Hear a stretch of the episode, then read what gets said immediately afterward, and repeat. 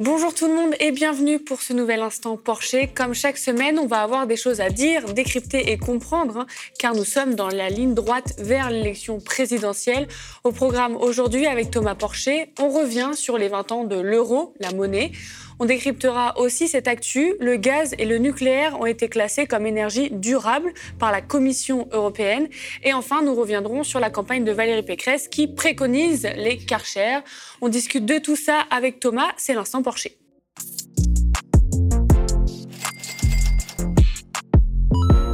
Le franc, le marque allemand, la lire italienne. Il y a 20 ans apparaissait la monnaie unique européenne, l'euro. 340 millions euh, de citoyennes et citoyens de 19 États de l'Union utilisent la devise et l'euro a aujourd'hui un poids comparable à celui euh, du dollar dans les transactions financières mondiales. Fin du dumping monétaire entre États, régulation, inflation. On va faire le tri 20 ans après.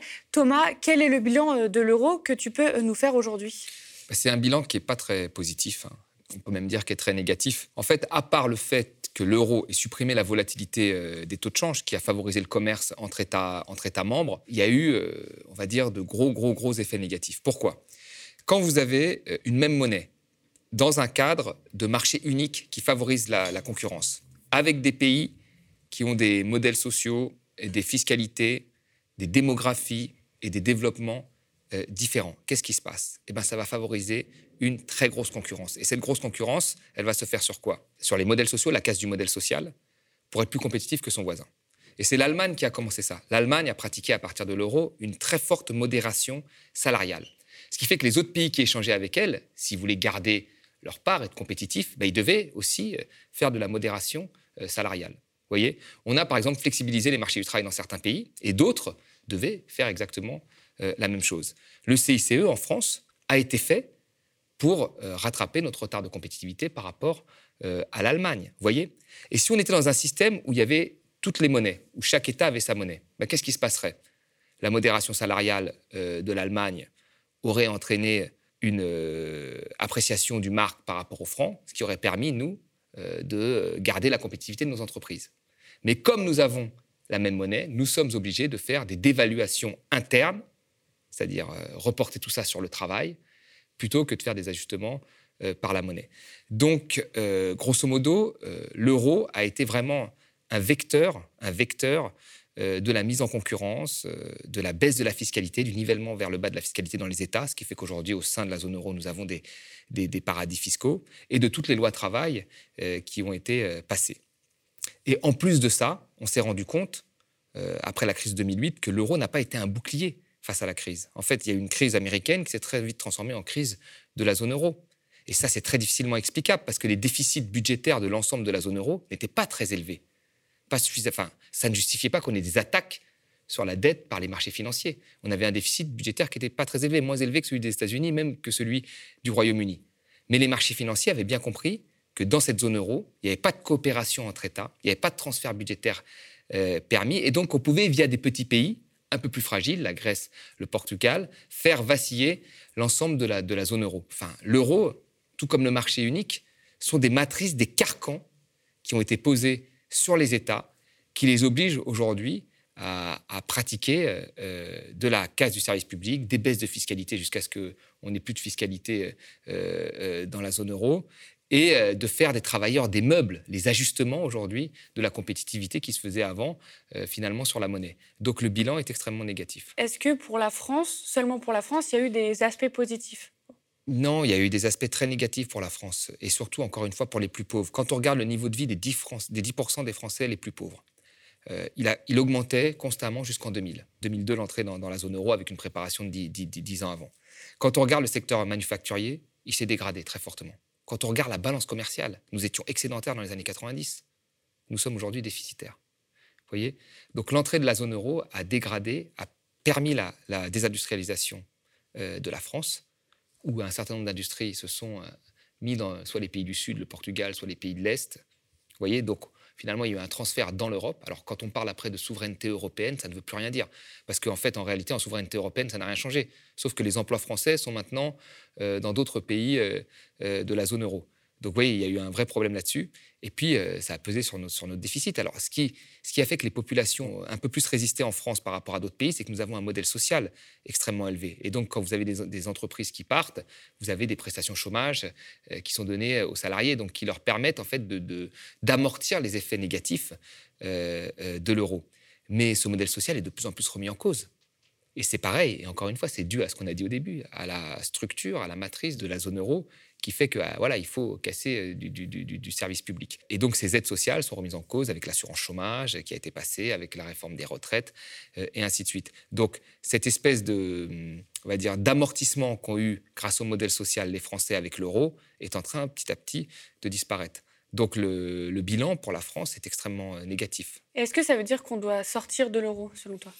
Eh ben ça, c'est une question qui est en fait très difficile. Si on est, si on est franc, d'un point de vue théorique, moi je dis oui, bien sûr, il faudrait sortir de, de, de, de, l'euro.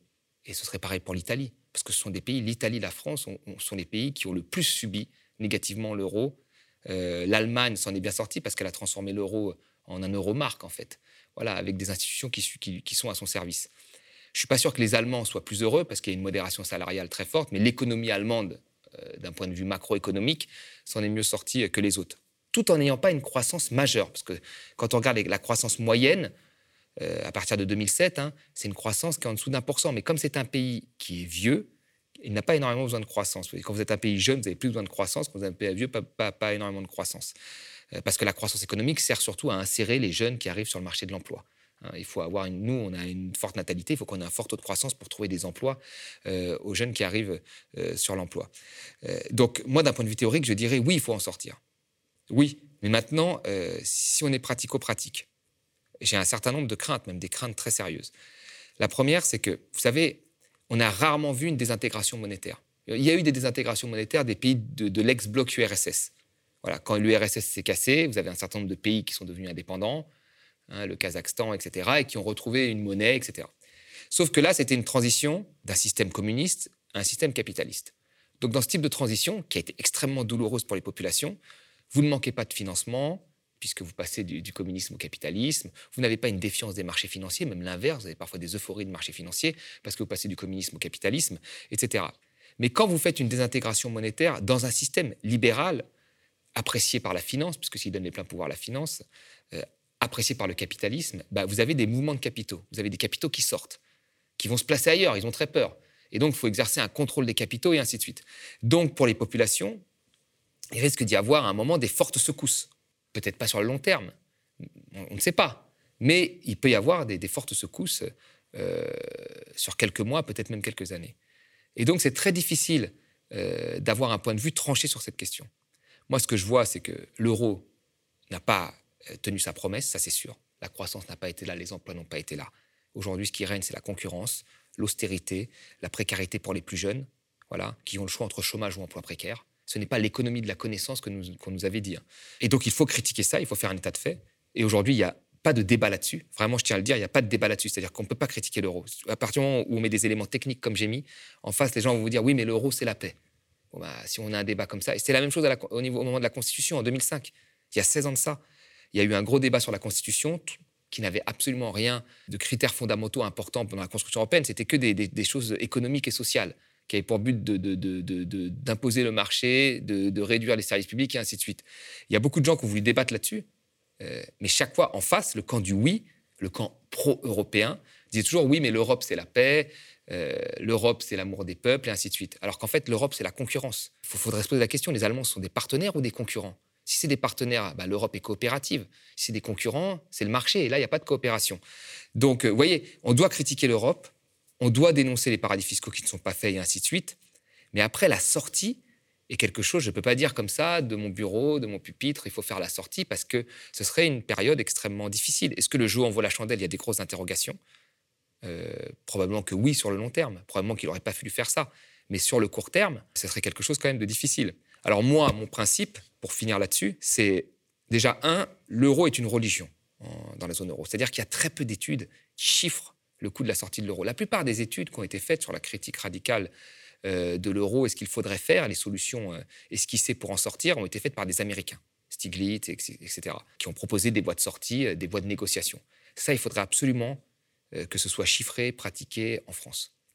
Parce que dans les négociations qu'on pourrait avoir sur euh, les investissements publics, le contrôle des déficits, etc., si on n'a pas d'études sérieuses montrant que si ça ne fonctionne pas, nous sommes prêts à sortir de la zone euro, parce que nous avons ces études-là, parce que nous avons évalué, parce que la population soutient ça, ben, la négociation ne sera pas bonne, notamment avec l'Allemagne. Parce que sinon, on arrive comme Hollande, on dit on va négocier, puis on repart, euh, on n'a rien fait. Donc il faut qu'on soit plutôt prêt à la sortie pour pouvoir bien négocier. Donc pour conclure, si on avait eu un vrai débat en amont sur euh, le marché unique, sur l'euro, on n'en serait probablement pas là. Mais des pro-européistes nous ont mis des arguments qui n'avaient rien à voir avec le débat de fond. Et aujourd'hui, on en est là. Et maintenant qu'on en est là, bien empêtré, avec toutes ces matrices qui imposent la concurrence à tous les échelons, euh, c'est très difficile de s'en sortir sans qu'il y ait des secousses. Même si d'un point de vue théorique, moi je dirais qu'il faudrait en sortir parce que je ne vois pas les avantages. Mais d'un point de vue pratique, je suis plus pour un point de vue intermédiaire où on prépare concrètement euh, la sortie d'un point de vue technique, ce qui nous permet de renégocier les traités et autre chose d'un point de vue euh, pratique le gaz et le nucléaire, des énergies durables.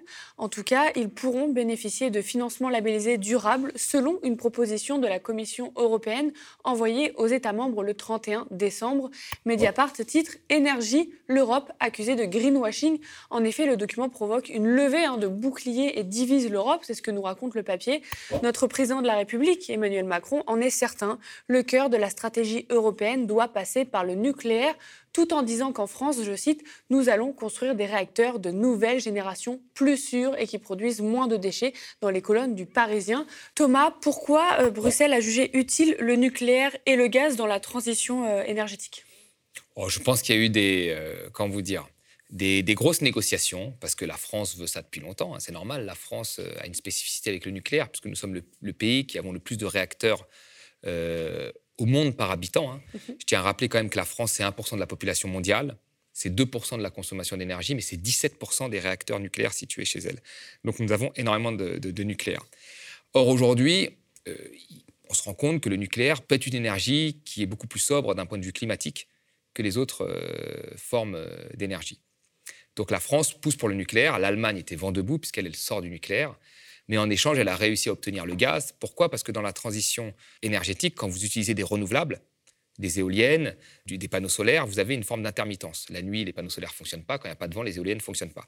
Et quand il y a une intermittence, ben, vous n'avez plus d'électricité quand vous allumez euh, votre, votre interrupteur. Donc il faut que là, il y ait des centrales à gaz qui arrivent en backup pour fournir de l'électricité. C'est pour ça que quand vous faites une transition énergétique euh, euh, appuyée sur des renouvelables, vous êtes obligé d'avoir des centrales à gaz et à charbon. Voilà, personne ne veut descendre à la charbon. L'Allemagne en a encore quelques-unes qui fonctionnent. Hein.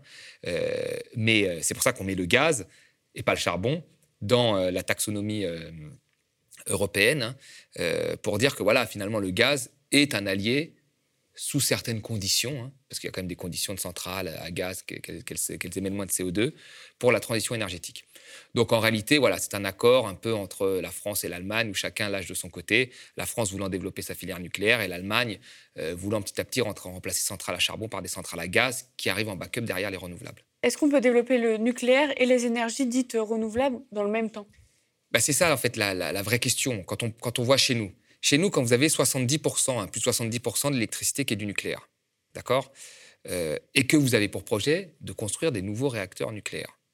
Ça, c'est ça, c'est le projet qui est dit par, Emmanuel Macron, avec un EPR euh, qui a beaucoup d'années de retard, hein, qui, était au départ euh, en 2006 à 3 milliards, qui est maintenant à plus de 19 milliards, hein, et qui est toujours pas en activité. Mais quand vous avez un projet de construire plus de centrales nucléaires, il faut savoir qu'un réacteur nucléaire fonctionne comme un paquebot, c'est-à-dire que ça fonctionne quasiment à temps plein. Donc ça fournit énormément d'électricité en grande quantité. Donc si vous avez plus de centrales, probablement que ces centrales absorberont l'excès de consommation qui est dû à la croissance de la population et à nos modes de vie. Donc dans ces conditions-là, les énergies renouvelables n'auront une place que marginale. Donc euh, en réalité, le nucléaire concurrence très fortement les énergies renouvelables. C'est pour ça que quand vous baissez le nucléaire comme en Allemagne, vous le remplacez par des énergies renouvelables, effectivement des centrales à gaz et à charbon en backup derrière. Mais si vous augmentez le nucléaire, vous prenez la place aux, énergies renouvelables. Surtout quand on a 70% déjà d'électricité qui est faite avec du nucléaire.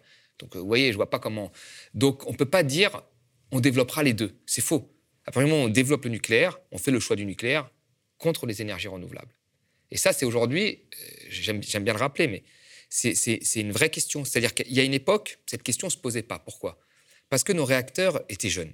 Donc nos réacteurs sont faits pour 40 ans, ils sont jeunes, ils ont 20, ans d'âge moyen, 25 ans, donc la question ne se pose pas tout de suite. Sauf qu'aujourd'hui, ils ont pratiquement 37 ans d'âge moyen. Ils ont été faits pour 40 ans, ils ont 37 ans. Donc se pose une vraie question. Est-ce qu'on on, on enferme? C'était le choix avec Fessenheim. Est-ce qu'on enferme ou est-ce qu'on prolonge la durée de 10 ans? Sachant que quand on prolonge la durée de 10 ans, c'est 50 milliards de grand carénage. Donc ce n'est pas un coût, c'est pas gratuit. Et puis après 10 ans, qu'est-ce qui se passe? On ferme ou c'est 60 ans? Mais après 60 ans, on ne sait pas. Alors peut-être que des réparations feront, on ne sait pas aujourd'hui, c'est un saut dans l'inconnu.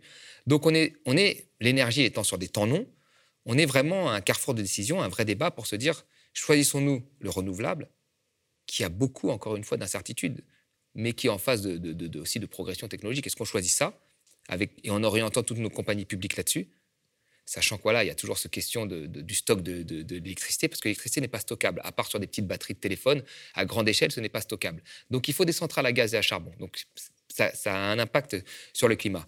Où est-ce qu'on choisit le nucléaire qui a un coût très élevé? Le PR, ça va se voir encore sur la facture des consommateurs, hein, le surcoût de 19 milliards. Hein, vous voyez, euh, il y a le traitement des déchets, et puis il y a aussi le risque nucléaire, qui est quand même un risque qu'il ne faut pas euh, minimiser.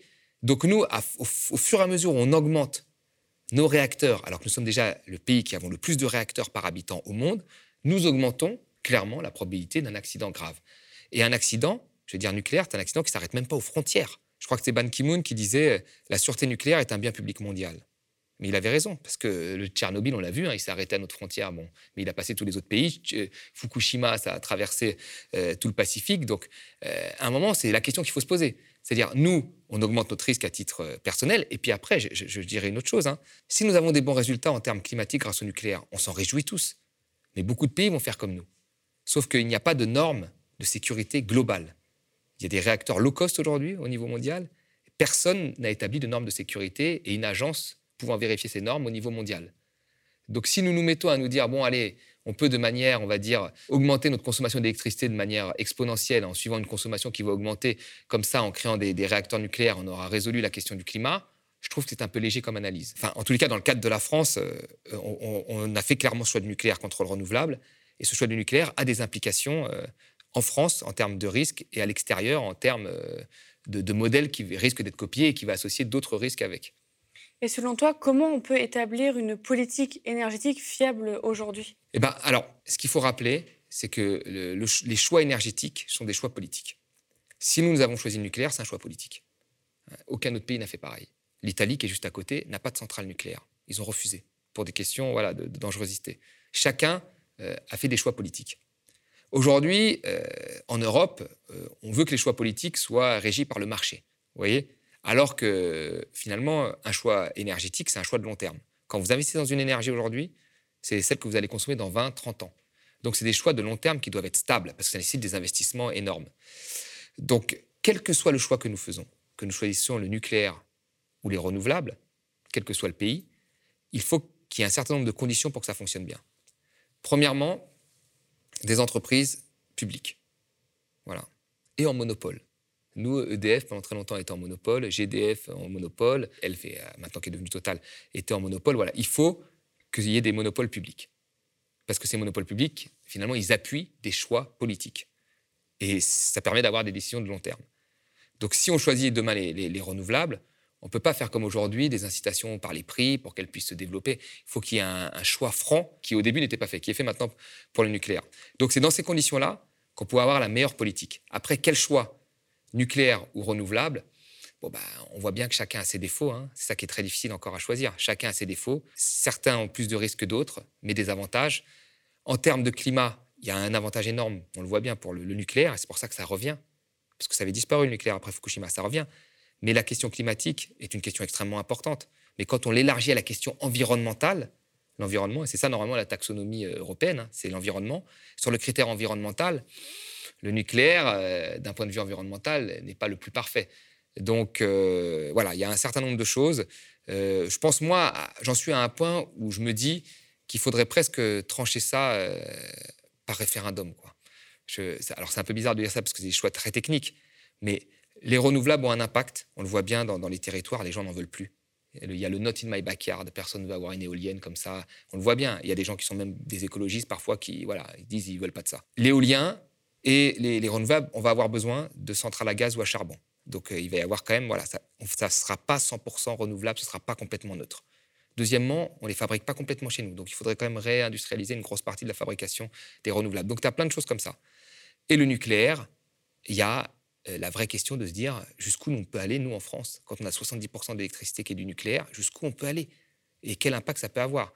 Donc c'est un choix qui doit dépasser, moi je pense, le cadre des lobbies euh, de part et d'autre et peut-être être tranché à un, moment par, référendum, quoi. Peut-être.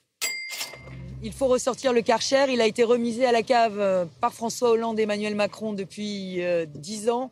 Aujourd'hui, il est temps de nettoyer les quartiers et il faut traquer les caïds, les voyous, les criminels, les dealers. C'est eux qu'il faut harceler, c'est eux qu'il faut punir, c'est eux qu'il faut priver de leur citoyenneté. Valérie Pécresse veut nettoyer les quartiers au Karcher, dit-elle dans le journal La Provence. Perdue hein, entre LREM et l'extrême droite, qui tous deux marchent sur ces plates-bandes, la candidate LR réaffirme sa stratégie et s'inspire du sarkozysme, dont elle reprochait l'absence de solutions nouvelles d'ailleurs.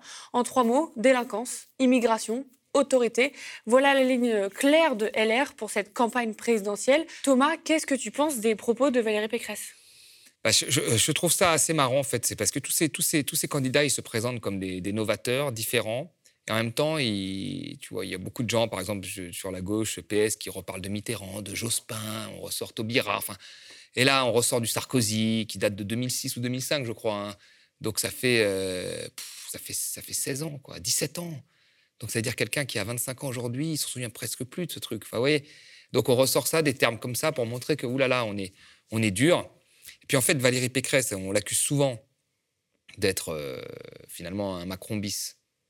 Euh, ce qui est vrai, hein, politiquement, en fait, Macron a fait ce que Sarkozy n'a même pas osé faire.